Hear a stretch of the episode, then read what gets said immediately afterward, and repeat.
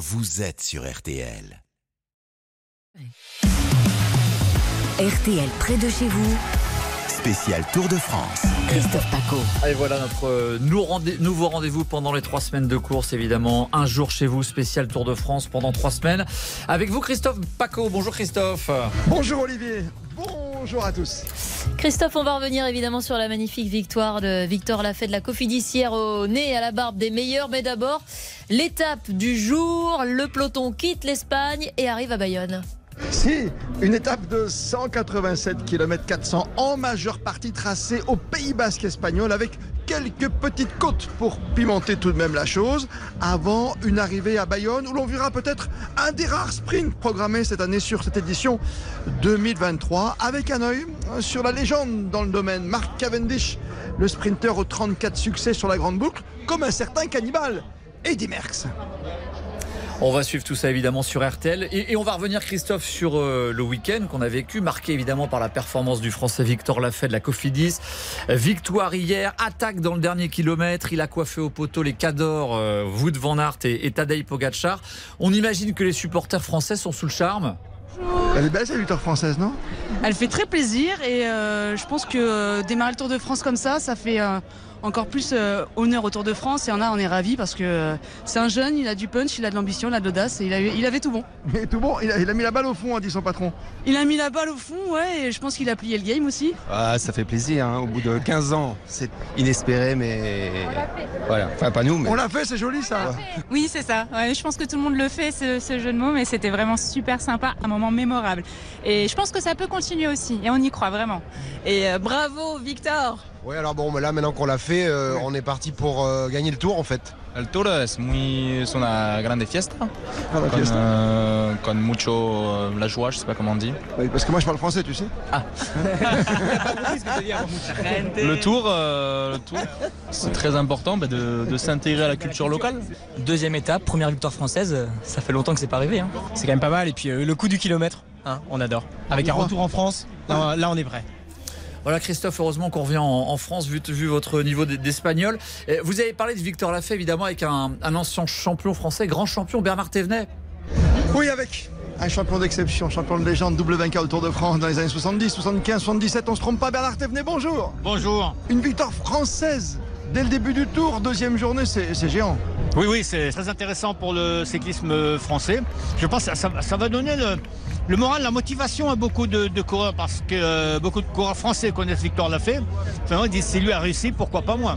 Donc je pense que ça, va donner une dynamique euh, à tous les coureurs français. Il a bien fait contre en plus des Pogacar, des Vingegaard un Wout van Aert qui termine deuxième derrière lui, quoi. Ah oui, des fois on dit euh, dis-moi devant qui t'a gagné.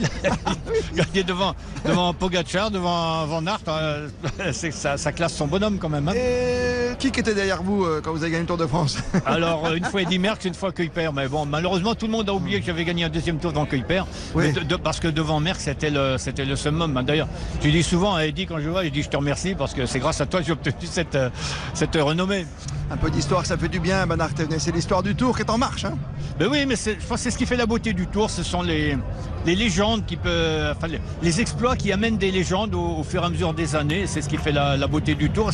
C'est pour ça où, où les gens s'intéressent autant au Tour de France parce qu'il y a, il y a cette légende qui est permanente. Et voilà, dans le grand livre 2023, il y a déjà une belle histoire. Le coup du kilomètre avec Victor Lafay, décrypté par monsieur Bernard Thévenet. Merci, bonne journée sur le Tour, Bernard. Eh, merci. Il y a toujours des bonnes journées sur le tour pour nous. Et c'est vrai qu'il a bien commencé ce tour, euh, Christophe. Au-delà de cette victoire française, euh, Tadej Pogacar, double vainqueur qui veut retrouver son titre et qui, euh, intenable, se bat pour la moindre seconde de bonification. C'est quand même assez rare que ça parte si vite, si fort. Et on en parle avec l'un de nos confrères de la presse quotidienne. Et l'éclairage du jour nous vient de Christophe Bérard, journaliste au Parisien aujourd'hui en France. On a plaisir à retrouver cette saison sur Tour de France 2023. Bonjour Christophe. Bonjour, plaisir renouvelé et partagé, Christophe. En plus, c'est bien parti, la victoire française, on vient d'en parler. Et puis, on a Tadej Pogacar qui a décidé d'entamer une guerre psychologique. Il a montré qu'il était là. Ça permet de faire gamberger, euh, j'allais dire l'ennemi, l'adversaire. Il y a peut-être un coup de bluff du côté de Pogacar, on le saura plus tard. Parce que rapp- rappelez-vous, il arrive, il a le poignet qui est pas en super état. Alors c'est une façon pour lui de dire, hé regardez, je suis déjà là. Là. Bon, c'est pas des difficultés extrêmes pour l'instant, mais il est là, il montre des choses. Il a déjà démontré qu'il n'y a pas chez les jumbo de, de Vingegaard, il n'y a pas pour l'instant une force collective aussi dense que l'an dernier. On a l'impression que Van Aert fait un peu la tête. C'est toujours intéressant de voir que on fait la tronche chez l'ennemi. Maintenant, dernier petit bémol, l'avenir le dira.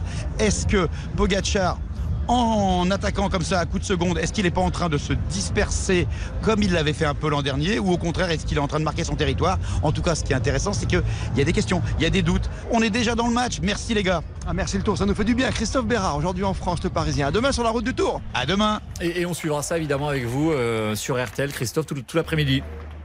Oui, la course toutes les demi-heures avec Nicolas Georgerot et Hortense Crépin sur Artel. Et le grand débrief, 18h30, 19h, comme tous les soirs, dans votre club Jalabert. Merci Christophe Paco. Euh, à tout à l'heure, donc dans le club Jalabert. Et on le rappelle, on vous rappelle, on vous retrouve tous les jours, donc juste avant 13h.